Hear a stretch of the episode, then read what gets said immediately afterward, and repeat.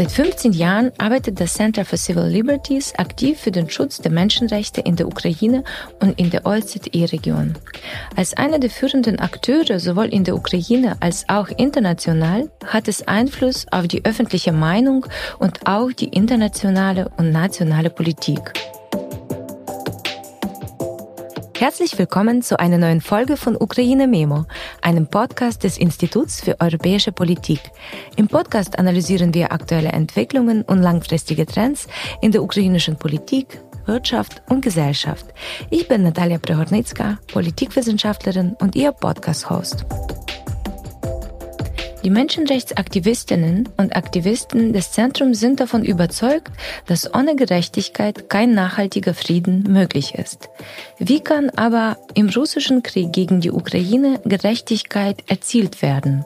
Unser heutiger Gast ist Alexandra Matwitschuk, Juristin, Menschenrechtsaktivistin, Gründerin und Leiterin des Center for Civil Liberties, das 2022 mit dem Friedensnobelpreis ausgezeichnet wurde.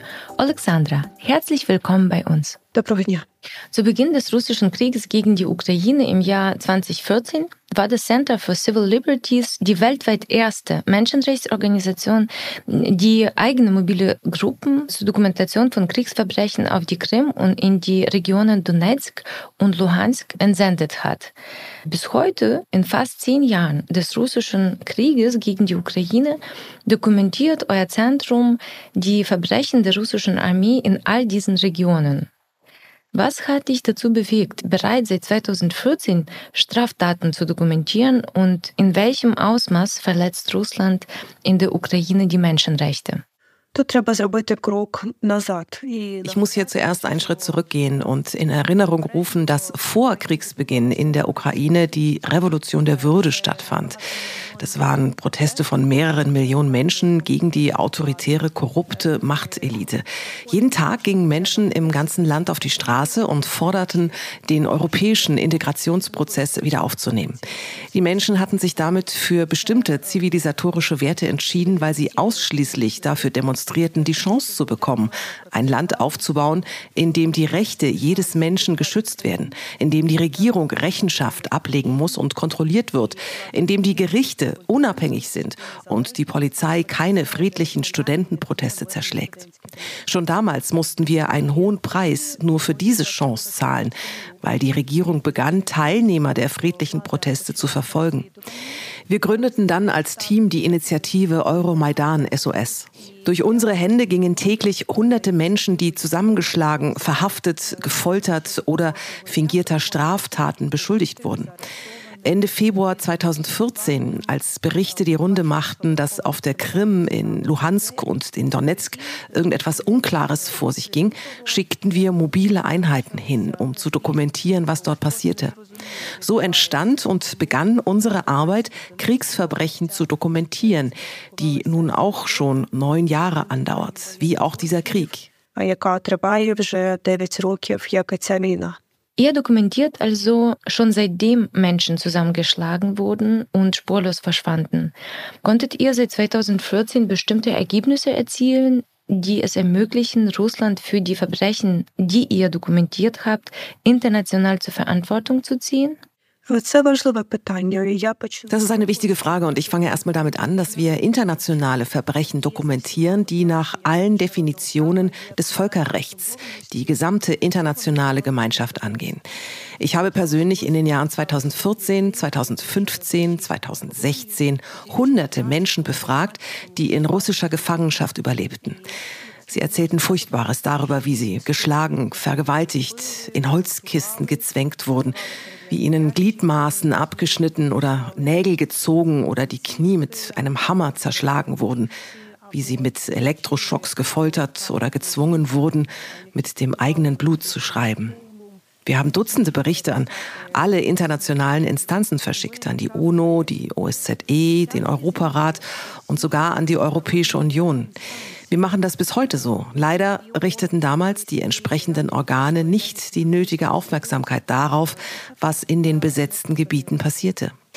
Der Ukraine wurde damals weder geholfen, die russischen Kriegsverbrecher, die diese Verbrechen unmittelbar mit den eigenen Händen verübt hatten, noch die höhere politische und militärische Kommandoführung des russischen Staates zur Verantwortung zu ziehen.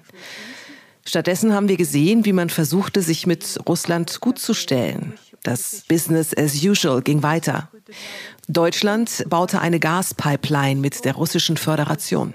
Im Endeffekt ist es nicht verwunderlich, dass acht Jahre Straffreiheit dazu führten, dass Russland glaubte, alles machen zu können, was es will, und die großflächige Invasion startete. Was sind deine Erfahrungen nach dem vollumfänglichen Angriff von 2022? Wenn du die vorherige Situation mit jener im März 2022 vergleichst, als Journalistinnen nach Bucha und Irpin gekommen sind und die Gräueltaten Russlands gesehen haben, kann man sagen, dass sich die Wahrnehmung russischer Verbrechen wesentlich verändert hat? Ну, моє життя суттєво змінилося, як життя мільйонів людей. Mein Leben hat sich wesentlich verändert, so wie das Leben von Millionen von Menschen. Mir fällt es bis heute schwer, die richtigen Worte dafür zu finden, um zu erklären, was es heißt, in einem groß angelegten Krieg zu leben. Ich wünsche diese Erfahrung niemandem im Leben. Für uns ist das auch aus beruflicher Sicht schwierig, weil wir auf eine beispiellose Zahl an Kriegsverbrechen stoßen. Das vorher schon akkumulierte Böse in den besetzten Regionen der Ukraine hat sich plötzlich ausgewachsen und geschieht jetzt plötzlich im gesamten Land, weil es selbst weit weg von der Frontlinie keinen sicheren Ort gibt, an der man sich vor russischen Raketen verstecken könnte. Auch aus persönlicher Perspektive ist es schwierig, weil wir ja nicht einfach Verletzungen der Genfer oder Hagener Konvention dokumentieren. Wir sammeln Geschichten menschlichen Schmerzes und diese Menge an menschlichen Schmerz zu verdauen und zu verarbeiten, ist sehr schwierig. Wenn wir uns die Anzahl der Fälle anschauen, über wie viele dokumentierte Fälle sprechen wir im Moment? Nach der umfassenden Invasion haben wir unsere Kräfte mit Partnern vereint und ein ukraineweites Netzwerk an Dokumentierenden aufgebaut, das sich Tribunal gegen Putin nennt. Es ist eine ukraineweite Initiative, die auf Basis von regionalen Organisationen agiert. Mit vereinten Kräften haben wir in diesen Monaten seit Beginn der Invasion mehr als 54.000 Episoden von Kriegsverbrechen dokumentiert dokumentiert. 54.000 Episoden, das ist eine riesige Anzahl, aber trotzdem nur die Spitze des Eisbergs, weil Russland Kriegsverbrechen als Methode der Kriegsführung einsetzt. Russland fügt der Zivilbevölkerung zielgerichtet Schmerz zu, weil es durch den Schmerz den Widerstand brechen und das Land besetzen will. 54.000 dokumentierte Verbrechen. Das ist eine eindrückliche Zahl und du sagst, das sei nur die Spitze des Eisbergs. Im Kontext der russischen Kriegsführung und der russischen Verbrechen in der Ukraine äh, sprechen einige Experten und Expertinnen von einem Genozid, den Russland gerade in der Ukraine verübe.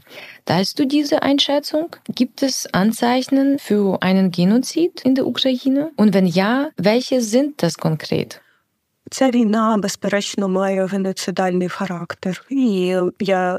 Dieser Krieg hat zweifellos einen genozidalen Charakter. Als Juristin verstehe ich, warum der Genozid Crime of Crimes genannt wird. Er ist entsprechend den internationalen Standards sehr schwer zu beweisen, aber es ist möglich. Man muss nur systematisch draufschauen, was geschieht.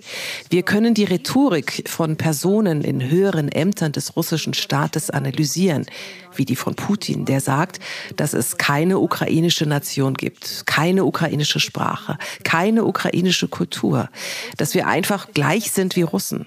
Und dann schauen, wie das von zahlreichen russischen Propagandisten in offiziellen staatlichen Fernsehkanälen aufgegriffen, vorgetragen und interpretiert wird. Sie sagen offen, dass Ukrainer entweder zu Russen umerzogen oder getötet werden müssen. Weiter sehen wir dann, wie dieser genozidale Aufruf am Boden Gestalt annimmt, wenn in besetzten Gebieten die lokale Elite ausgelöscht wird, also die aktiven Leute in den Gemeinden, nicht bloß die Abgeordneten in der Gemeindevertretung, sondern Journalisten, Künstler, Lehrer, Aktivisten, Umweltschützer, also die aktiven Personen in den Gemeinden, von denen viel abhängt. Parallel dazu wird die ukrainische Sprache und Kultur zerstört Sie sind verboten. Denkmäler, die diese Kultur verkörpern oder historische Denkmäler werden gezielt vernichtet. Und es erfolgt eine absolut beispiellose Gehirnwäsche bei Kindern. Nicht umsonst verlangten russische Soldaten, wenn sie in die Schulen kamen, als erstes die Schulbücher für Ukrainisch, Landeskunde und Geschichte. Das haben uns Lehrer aus dem besetzten Werk Danz erzählt. Ein weiteres Verbrechen, aufgrund von dessen der Internationale Strafgerichtshof einen Haftbefehl ausgestellt hat, ist die Deportation ukrainischer Kinder nach Russland. Das ist auch ein Bestandteil eines Genozids. Wenn du die Kinder einer Volksgruppe nimmst, sie in eine andere Volksgruppe bringst und ukrainische Kinder zwangsweise zu Russen erziehst, dann förderst du ebenso diese genozidale Politik. Man muss kein Jurist sein, um zu verstehen, dass man nicht alle Vertreter einer Volksgruppe töten muss, wenn man diese Gruppe zur Gänze oder teilweise vernichten will. Es reicht, die Identität dieser Gruppe auszuradieren.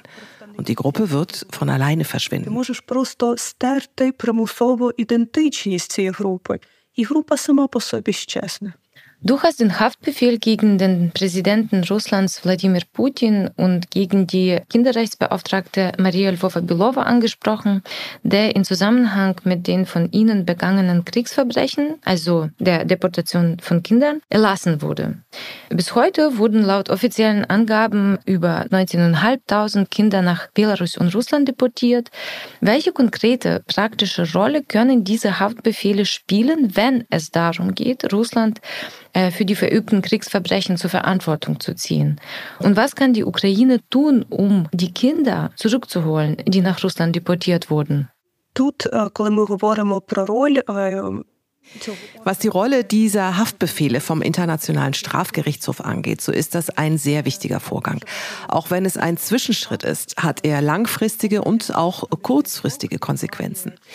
Im Allgemeinen bewerte ich ihn als wichtig, weil er zu einer Zeit erlassen wurde, in der Russland Mitglied mit Vetorecht im UNO-Sicherheitsrat ist, in der Russland eine Atommacht ist und in der wir nach wie vor weltweit viele Politiker sehen, die davor zurück zurückschrecken, die Dinge bei ihrem Namen zu nennen und offene Schritte zu setzen, um die Anführer eines Regimes, das noch nicht gestürzt wurde, zur Rechenschaft zu ziehen. In diesem Licht betrachtet ist der Schritt des Internationalen Strafgerichtshofs weltweit beispiellos. Vor allem, weil er die Dinge beim Namen nennt und Wladimir Putin einen der größten Kindesentführer und Kriegsverbrecher. Das sind nur Anschuldigungen, die vor Gericht erst bewiesen werden müssen, ja. Aber die kurzfristige Auswirkung ist, dass jeder Politiker, der Putin die Hand schüttelt, wie zum Beispiel Ungarns Premierminister Orban, sich dessen bewusst sein muss, dass er einer Person die Hand schüttelt, die offiziell Kriegsverbrechen beschuldigt wird. Und das ist keine politische Einschätzung, sondern die juristische Entscheidung eines internationalen unabhängigen Gerichts. Die langfristigen Folgen vorauszusagen ist eine undankbare Aufgabe, die ich nicht machen werde. Ich blicke diesbezüglich lieber in die Geschichte. Wir kennen viele Beispiele von Regimeführern, die sich für unantastbar hielten und nach dem Sturz ihres autoritären Regimes vor Gericht landeten. Eines der jüngsten anschaulichen Beispiele ist Serbien, das gezwungen war, Milosevic an Den Haag auszuliefern. Serbien wollte das nicht tun, aber es war gezwungen, als die Führung des Landes verstand, dass sie auf anderem Wege keine zivilisierten Beziehungen mehr mit dem Rest der Welt aufbauen kann. Du hast vorhin eure Initiative Tribunal für Putin bereits erwähnt. Seit Beginn des vollumfänglichen russischen Krieges im Februar 2022 wird eine breite Diskussion über die Einrichtung eines Sondertribunals zu den Kriegsverbrechen des russischen Regimes geführt. Wie schätzt du die Perspektive und die Wirkung eines Sondertribunals ein? Diskutiert ihr womöglich auch andere funktionierende Alternativen? Die Wirksamkeit eines Sondertribunals hängt ausschließlich davon ab, in welcher Form es eingerichtet wird. Wenn es als internationales Gericht aufgestellt wird, setzt es die Immunität außer Kraft, die Putin laut internationalem Recht besitzt und keiner wird daran zweifeln. Die skeptischen Stimmen rühren daher, dass einige nicht daran glauben, dass dieses Sondertribunal ein internationales Gericht sein wird und zwar weil sie die Unentschlossenheit bestimmter Politiker sehen, rechtliche Schritte einzuleiten, um Putin sowie die höchste politische und militärische Kommandoführung zur Verantwortung zu ziehen. Diese Politiker möchten nicht die Möglichkeit verspielen, zum Business as usual zurückzukehren. Wir versuchen nach wie vor, die Welt davon zu überzeugen, dass diese Idee umgesetzt werden muss, dass man das Böse bestrafen muss, weil das unbestrafte Böse wächst. Das haben wir ja gesehen. Russland hat furchtbare Verbrechen nicht nur in der Ukraine begangen, sondern ebenso in Tschetschenien, Moldau, Georgien, in Mali, Syrien, Libyen und anderen Ländern und wurde dafür nie zur Rechenschaft gezogen. Wenn wir Putin nicht in der Ukraine stoppen, dann macht er weiter. Deshalb wenden sich die verantwortlichen Politiker immer häufiger an ihre Bevölkerung, vor kurzem auch in Deutschland, um zu vermitteln, dass man sich sehr wahrscheinlich auch in ihrem Land auf einen Krieg vorbereiten wird müssen. Die Ukraine hält die russische Invasion zurück, die Invasion des russischen Imperiums. Das Zentrum hat aber keine Grenzen. Und das Gesetz von Imperien ist einfach. Wenn sie Energie haben, expandieren sie immer. Імперії простий. Коли в них є енергія, вони завжди розширяються. Ich möchte an der Stelle noch eine praktische Frage dazu stellen, um äh, die Einrichtung des Sondertribunals gegen Putin etwas besser zu verstehen. Es geht ja vor allem um den politischen Willen für ein solches internationales Sondertribunal. Welche rechtlichen Grundlagen müssen für dessen Realisierung geschaffen werden? Wie lange kann so etwas dauern? Und kannst du ein bisschen ins Detail gehen, wie hier der Mechanismus wäre, damit es funktionieren könnte? Aus rechtlicher Sicht steht dem nichts im Weg. Aus rechtlicher Sicht ist ganz klar, es gibt den Straftatbestand der Aggression. Derjenige, der die Straftat der Aggression begeht, muss zur Verantwortung gezogen werden. Leider hat der Internationale Gerichtshof nicht die Gerichtsbarkeit, diese Straftat der Aggression im russisch-ukrainischen Krieg zu verfolgen. Deshalb muss ein solches Gericht geschaffen werden. Rechtliche Hindernisse gibt es also nicht. Das Problem liegt tatsächlich im politischen Willen, hinter dem sich in Wahrheit Angst verbirgt. Die Angst um der Widerwille, mit einem Regime zusammenzutreffen, das noch nicht gestürzt wurde. Ich habe den Eindruck, dass wir bis heute durch das Prisma der Nürnberger Prozesse auf die Welt schauen, als im 20. Jahrhundert sehr gewichtige Schritte zur Schaffung von Recht und Gerechtigkeit unternommen wurden. Aber die Nürnberger Prozesse waren ein Tribunal der Sieger. Es wurden Kriegsverbrecher verurteilt, deren Regime gestürzt war. Wir leben in einem neuen Jahrhundert und müssen weitergehen. Warum machen wir Gerechtigkeit davon abhängig, wie und wann ein Krieg endet? Gerechtigkeit darf nicht warten. Wenn jemand internationale Straftaten begangen hat, dann muss dieser jemand die Verantwortung tragen. Und deshalb versuchen wir, die internationale Gemeinschaft davon zu überzeugen, dass dieses Tribunal jetzt eingerichtet werden muss. Es sind alle rechtlichen Grundlagen vorhanden. Man muss nur die Energie für die Umsetzung des politischen Willens aufbringen. Ja, wir brauchen die Zustimmung von sehr vielen Ländern. Wenn wir dieses Tribunal im Rahmen der UN einrichten, ist ein Beschluss der Generalversammlung notwendig, weil der Sicherheitsrat blockiert ist. Dort sitzt nämlich Russland, das sicher ein Veto gegen einen solchen Beschluss einlegen wird. Für eine Beschlussfassung in der UN-Vollversammlung mit einer Zweidrittelmehrheit müssen neben den Liedern der europäischen Länder auch die der Länder Afrikas und Lateinamerikas überzeugt werden. Und hier sind wir im globalen Kontext. Deshalb ziehen wir auch Option B in Betracht, bei der das Tribunal auf Ebene regionaler, internationaler Organisationen eingerichtet werden würde. Das wäre in unserem Fall zum Beispiel der Europarat. Das ist also eine gewisse Alternative zu einem internationalen Sondertribunal? Ні, це, це не альтернатива Nein, das ist keine Alternative. Das ist keine Frage von entweder oder. Es kann zwar nicht im Rahmen der UN und im Rahmen des Europarats eingerichtet werden, aber es hat einfach mit der Einsicht zu tun, wenn wir derzeit diese Zweidrittelmehrheit nicht haben. Wir können nicht Jahrzehnte warten. Wir können auch kein Jahr warten, weil Gerechtigkeit eine abschreckende Wirkung hat. Denken Sie an die Leichen von Zivilisten, die wir in Butscha, Irpin, Motschin und Forsel gefunden haben. Sie waren die Folge von Straflosigkeit.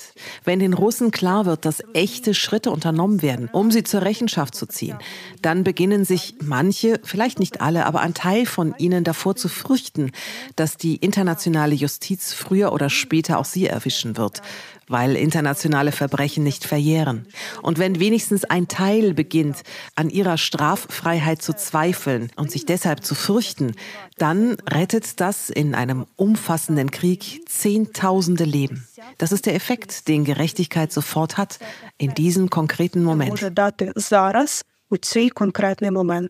Ich stimme dir vollkommen zu, dass dieser Moment der Mahnung sehr wichtig ist, dass Menschen sehen, dass Böses bestraft wird. Aber wie du selber sagst, haben wir nicht so viel Zeit. Und mit uns meine ich die gesamte demokratische Welt, weil Russland den Krieg nicht nur gegen die Ukraine führt, sondern gegen die Demokratien.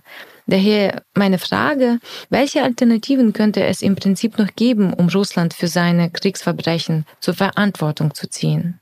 Мені здається, треба правильно формулювати питання. Ich denke, man muss die Frage anders formulieren. Wir sollten nicht darüber reden, welche Alternativen es gibt, sondern über die schwierige und komplexe Politik des zur Rechenschaft ziehens.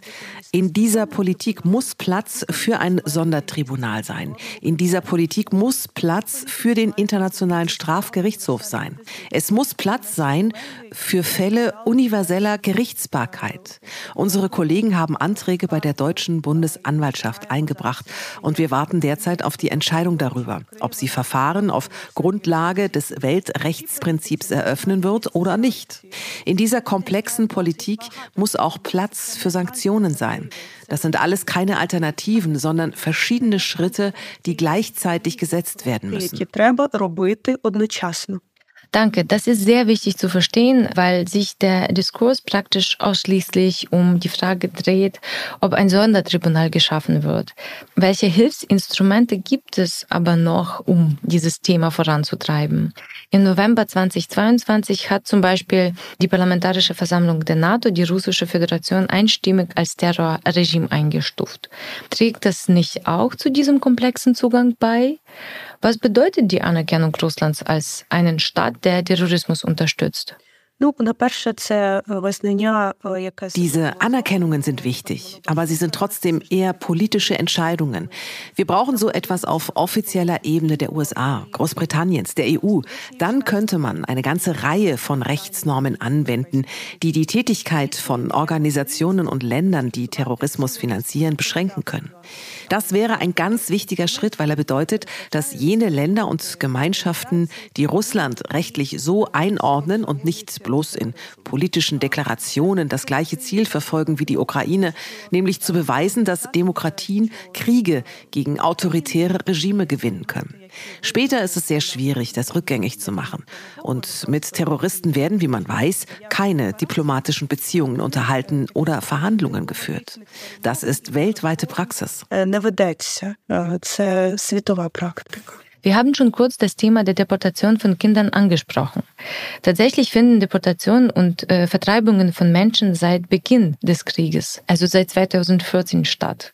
Wie soll man mit einer Generation junger Menschen arbeiten, die eine wirklich lange Zeit unter dem Einfluss russischer Propaganda waren? Was ist deine Meinung dazu? Wie könnte die Reintegration aussehen? In den acht Jahren vor der groß angelegten Invasion haben wir mehr Losungen von uns gegeben, als eine durchdachte Reintegrationspolitik zu realisieren. Wir haben gesagt, die Krim ist Ukraine, der Donbass ist Ukraine. Das ist absolut richtig, aber hinter diesen Aussagen muss Rechtssicherheit stehen. Und es ist mir sehr wichtig, darauf hinzuweisen, dass seit 2021 entsprechende Maßnahmen ausgearbeitet werden, die der Reintegration diese Rechtssicherheit geben. Dieser Prozess dauert an. Wir wissen nicht, wann der Krieg aufhören und eine Reintegration möglich sein wird. Aber damit sie in der Zukunft möglich ist, müssen heute wichtige Dinge getan werden. Insbesondere muss die Gesetzgebung geändert und Rechtssicherheit für den Prozess der Reintegration geschaffen werden. Damit auch die Menschen, die in den besetzten Gebieten leben, verstehen, dass die Ukraine nicht einfach um Territorium kämpft, sondern um die Menschen, die dort leben und dass es dort rote Linien gibt. Es ist die eine Sache, an Kriegsverbrechen beteiligt zu sein oder dabei zu helfen. Und es ist eine absolut andere Sache, wenn ein Mensch einfach in dem Gebiet bleibt, zu überleben versucht und dafür bestimmte Dinge tut. Ich nenne ein konkretes Beispiel. Ich habe jemanden befragt, den man entführt und gefoltert hat. Diese Person hatte keine sonderlich pro-ukrainischen Ansichten, sondern einfach Geld. Dort herrscht eine Grauzone, in der Verbrecher operieren können, vor denen niemand sicher ist. Irgendwann ließen sie ihn gehen. Und im Gespräch mit mir hat er mir von einem Bekannten erzählt, der an einer Tankstelle arbeitet, deren ukrainischen Eigentümer die Russen enteignet hatten. Dieser Bekannte ist davon überzeugt, dass er bestraft werden wird, wenn das Gebiet wieder in den ukrainischen Zuständigkeitsbereich zurückkehrt, weil er an dieser gestohlenen Tankstelle weiterarbeitet, obwohl er weiß, dass sie dem Eigentümer abgepresst wurde. Hier brauchen wir Rechtssicherheit und eine sehr starke Kommunikation, die natürlich während eines Krieges sehr schwierig ist. Aber dieses Signal muss bei den Menschen in den besetzten Gebieten ankommen. Wenn ihr an der Tankstelle weiterarbeitet, um zu überleben, dann wird euch natürlich niemand verfolgen. Aber wenn ihr zum Beispiel foltert und den russischen Besatzern bei der Entführung und Tötung von Zivilisten helft, die dem russischen Regime gegenüber nicht loyal sind, dann werdet ihr vor Gericht gestellt. Mehr noch, diese Taten verjähren nicht. Und die Ukraine und andere Länder werden euch suchen, solange ihr lebt.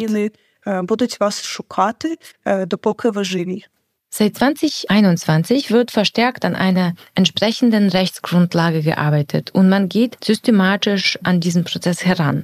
In sehr vielen Bereichen findet eine Zusammenarbeit mit der EU und natürlich auch unmittelbar mit Deutschland statt.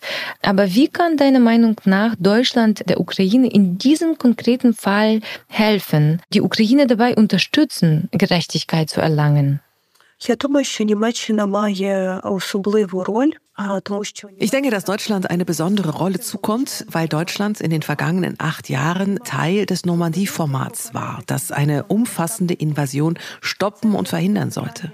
Warum das nicht gelang, damit müssen sich die Historiker befassen. Welchen Einfluss hatte der Bau der Gaspipeline auf das Scheitern oder eine Art Kurzsichtigkeit oder der Versuch, Dinge zu verharmlosen? Zum Beispiel nicht öffentlich einzugestehen, nicht darüber zu reden, niemanden zur Verantwortung zu ziehen. Für das, was auf der Krim und in den östlichen Regionen geschah. Das sind bereits Fragen an die Geschichtsschreibung, die allem seinen Platz zuweisen wird. Unsere Frage ist, was tun wir jetzt? Ich betone einfach, dass Deutschland vor diesem Hintergrund eine besondere Verantwortung zukommt und wir bei dieser Frage die Unterstützung Deutschlands brauchen. Sowohl dabei, Gerechtigkeit herzustellen, als auch dabei, diese Verbrechen zu stoppen. Was meine ich damit? Wenn es um das Sondertribunal geht, brauchen wir eine offizielle Position Deutschlands dazu, dass dieses Tribunal in Form eines internationalen Gerichts geschaffen werden muss, damit es Putin zur Rechenschaft ziehen kann. Diese offizielle Positionierung gibt es bis jetzt nicht. Es gibt die Position, dass es ein Tribunal geben muss, aber dabei geht es mehr um ein hybrides Tribunal, das heißt als Teil eines nationalen Systems. Ein solches Tribunal würde die Immunität Putins als amtierenden Präsidenten nicht umgehen können. Deutschland könnte in Sachen Gerechtigkeit noch vieles tun. Man könnte die Sanktionen verstärken. Deutsche Unternehmen könnten sich ganz aus der russischen Föderation zurückziehen, um nicht weiter zum Budget beizutragen, das diesen Krieg finanziert. Es wäre noch vieles möglich. Aber wir müssen auch die Kriegsverbrechen aufhalten.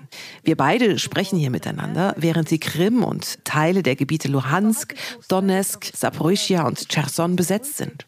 Während Kämpfe stattfinden, während sich tausende Zivilisten in russischer Gefangenschaft befinden, obwohl sie laut humanitärem Völkerrecht keinen einzigen Tag in Haft sein dürften. Ukrainische Kriegsgefangene werden gefoltert und misshandelt. Und all das wird damit gelöst, dass die Ukraine gewinnt. Wir sind Deutschland für seine Hilfe sehr dankbar, aber wir sehen, dass sie sich auf einem bestimmten Level befindet, nach dem Motto, helfen wir der Ukraine nicht zu verlieren. Dieses Paradigma müssen wir ändern. Wir müssen unser Denken ändern und der Ukraine so helfen, dass sie schnell siegt. Es gibt einen riesigen Unterschied zwischen helfen wir der Ukraine nicht zu verlieren und helfen wir der Ukraine schnell zu siegen. Der Unterschied ist messbar. An den Waffengattungen, an der Geschwindigkeit, in der politische Entscheidungen getroffen werden, an der Seriosität der Sanktionen und so weiter. Wichtig ist auch das Verständnis dafür, dass Deutschland dies gar nicht so sehr für die Ukraine machen muss, als vielmehr für die gesamte Region inklusive Deutschlands, weil dieser Krieg einen Wertecharakter hat. Ein Krieg zwischen Autoritarismus und Demokratie. Und nochmal, er hat nicht im Februar 2022 begonnen, sondern im Februar 2014 als die Ukraine nach der Revolution der Würde, über die wir zu Beginn gesprochen haben, die Chance auf einen demokratischen Wandel bekommen hatte. Um uns auf diesem Weg zu hindern, hat Putin den Krieg begonnen. Vor neun Jahren hat er die Krim und Teile der Oblaske, Luhansk und Donetsk besetzt und letztes Jahr den Krieg zu einem Großangriff ausgeweitet. Putin fürchtet nicht die NATO. Putin fürchtet die Idee von Freiheit. Was will Putin erreichen? Er will die ganze Welt davon überzeugen, dass Demokratie, Menschenrechte und Rechtsstaatlichkeit Fake-Werte sind, weil sie niemanden schützen. Er will die ganze Welt davon überzeugen, dass Ländern mit einem leistungsstarken Militär und Atomwaffen gegen die Weltordnung verstoßen, der internationale Gemeinschaft ihre Spielregeln diktieren und sogar willkürlich international anerkannte Staatsgrenzen verschieben können. Wenn Putin nicht aufgehalten wird, werden andere Autoritäten autoritäre Lieder seinem Beispiel folgen. Die Turbulenzen, die unsere Welt erfassen, sind schon sichtbar. In verschiedenen Weltregionen brechen Feuer aus, weil die internationale Sicherheitsarchitektur nicht fähig ist, Aggression einzudämmen. Wenn man diesen Vorgang nicht aufhält und die internationale Ordnung wiederherstellt, dann können diese Feuer so weit um sich greifen, dass wir in einer Welt enden, in der es für alle ohne Ausnahme gefährlich sein wird Що ми опинимося в світі, в якому буде небезпечно вічно жити всім без винятку. Puh, da muss ich erstmal schlucken, weil ich deine Meinung wirklich teile. Was könnte deiner Ansicht nach Deutschland dazu bringen, die Ukraine zu unterstützen, dass die Erklärungen von allen Institutionen so eindeutig sind? Ich habe vor allem das Kanzleramt im Sinn, dass die Ukraine nicht nur so weit wie nötig unterstützt wird, sondern bis zu ihrem Sieg und dabei all die Punkte bewusst werden, die du eben aufgezählt hast, besonders, dass Russland aufgehalten werden muss, weil es weitermachen wird.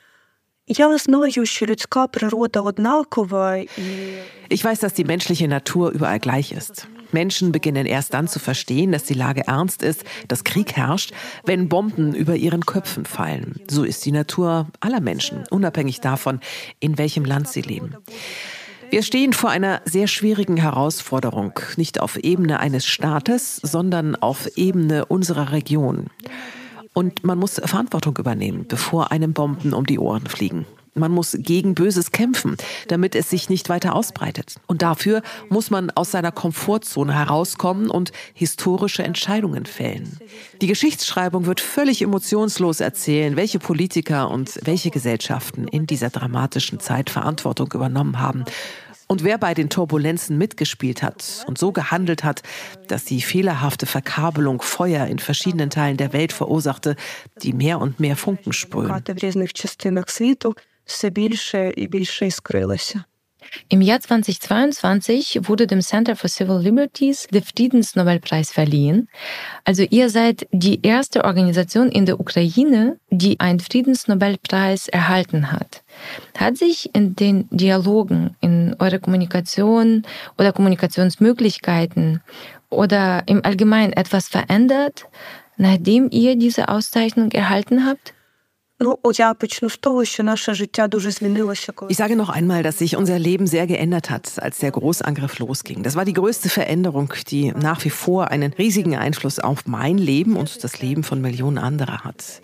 Mit dem Nobelpreis gab es auch Veränderungen, ja. Früher wurden die Stimmen von Menschenrechtsaktivisten nicht gehört. Wir haben ständig gesagt, dass ein Land, das seine eigene Zivilgesellschaft verfolgt, Journalisten ermordet, Aktivisten einsperrt, friedliche Demonstrationen zerschlägt, dass ein solches Land eine Gefahr nicht nur für die eigenen Bürger darstellt, sondern für den Frieden in der ganzen Region. Man muss nur aus der Geschichte lernen. Russland ist leider ein anschauliches Beispiel für diese Feststellung, die sich leider wieder bewahrheitet hat. Nach der Verleihung des Nobelpreis Nobelpreises hört man den Menschenrechtsaktivisten in den Sälen, in denen politische Entscheidungen verabschiedet werden, zu.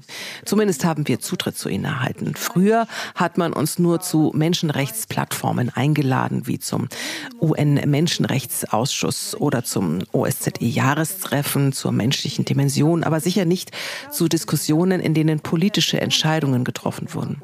Unsere Hauptaussage ist, dass politische Entscheidungen auf Werten, auf den Werten der Demokratie, Freiheit, Rechtsstaatlichkeit basieren müssen und nicht nur auf ökonomischen Nutzen oder auf irgendwelchen geopolitischen Interessen. Auch wenn man auf kurze Sicht einen Benefit davon hat, führen politische Entscheidungen, die nicht auf Werten basieren, auf lange Sicht gesehen in eine Katastrophe. То тебе чекає катастрофа довгостроковій перспективі. Alexandra, ich würde dir gerne noch eine persönliche Frage stellen. Du hast gesagt, dass sich dein Leben und das Leben vieler anderen Menschen nach dem 24. Februar 2022 verändert hat. Mich würde interessieren, woher du und ihr die Kraft und Energie nehmt, um weiterzuarbeiten, weiter für Gerechtigkeit zu kämpfen, Verbrechen zu dokumentieren. Ich kann mir das fast nicht vorstellen, wie ihr weiterarbeitet. Ми дійсно живемо зараз всі ці місяці. Wir leben tatsächlich all diese Monate in einem ständigen Kampfmodus gegen den Tod. Deshalb führen Verzögerungen, Diskussionen, das Nichttreffen oder Vertagen von politischen Entscheidungen oft zu Frustration in der ukrainischen Gesellschaft. Zeit verwandelt sich bei uns in Tod, in zahlreiche Tode an der Front. Menschen werden in den besetzten Gebieten ermordet und gefoltert. Menschen sterben im Hinterland. Wir haben keine Zeit und das spüren wir alle ganz stark. Was einen weiterhin hält und inspiriert, sind wahrscheinlich zwei Dinge. Zum einen das Ziel. Wir kämpfen für Gerechtigkeit und sind uns unserer Verantwortung bewusst, weil das nicht nur Gerechtigkeit für Ukrainer ist. Es ist nicht nur Gerechtigkeit für andere Völker, die unter russischen Kriegsverbrechen gelitten haben. Es ist unser Beitrag dazu, einen zukünftigen russischen Angriff auf eine neue Ukraine und neue Nation zu verhindern. Die Ukrainer kämpfen nicht für sich. Sie kämpfen für die internationale Ordnung, die nach dem Zweiten Weltkrieg hergestellt wurde. Die zweite Sache, die einen hält und inspiriert, sind die Beispiele von tausenden gewöhnlichen Menschen, die außergewöhnliche Dinge getan haben. Als die großflächige Invasion begann, haben die internationalen Organisationen ihre Mitarbeiter evakuiert und die gewöhnlichen Leute sind geblieben. Es waren diese gewöhnlichen Menschen, die unter russischem Beschuss Zivilisten aus umstellten Städten und Ortschaften evakuiert haben. Es waren die gewöhnlichen Leute, die sich mit humanitärer Hilfe in gefährliche Zonen auf den Weg machten. Es waren gewöhnliche Leute, die sich gegenseitig unterstützten, sich gegenseitig halfen, im Schutzkeller zu überleben, ohne Strom Operationen durchführten und Opfer brachten. Sie haben ihr eigenes Leben riskiert, um Leuten zu helfen, die sie nicht kannten. Diese dramatische Zeit hat alle aufgeschlossen. Sie hat den Ukrainern die Möglichkeit gegeben, ihre besten Charakterzüge zu zeigen, über sich selbst hinauszuwachsen, mutig zu sein, für die Freiheit zu kämpfen, schwierige, aber richtige Entscheidungen zu treffen, Verantwortung zu übernehmen. Wenn man jetzt die tausenden Geschichten über außergewöhnliche Taten von gewöhnlichen Menschen aus den unterschiedlichsten Bereichen hört, dann hilft einem das durchzuhalten, weil genau das einen ganz stark spüren lässt, was es heißt, ein Mensch zu sein.